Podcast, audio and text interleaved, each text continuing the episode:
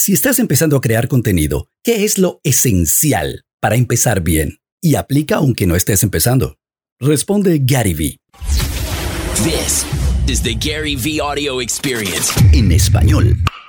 Lo más difícil es cuando estás creando contenido y no tienes tracción. La gente quiere renunciar cuando haces un video y tienes dos visualizaciones. Se siente mal, pero la realidad es, todo el mundo empezó con dos visualizaciones. Mr. Beast empezó así, así empieza. Entonces yo hice videos en esta licorería cuando salió YouTube en 2006 por meses y meses y meses sin vistas, ninguna 60, 80, 40.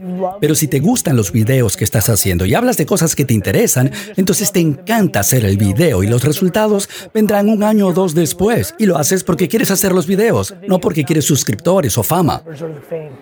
¿Cómo lo haces bien?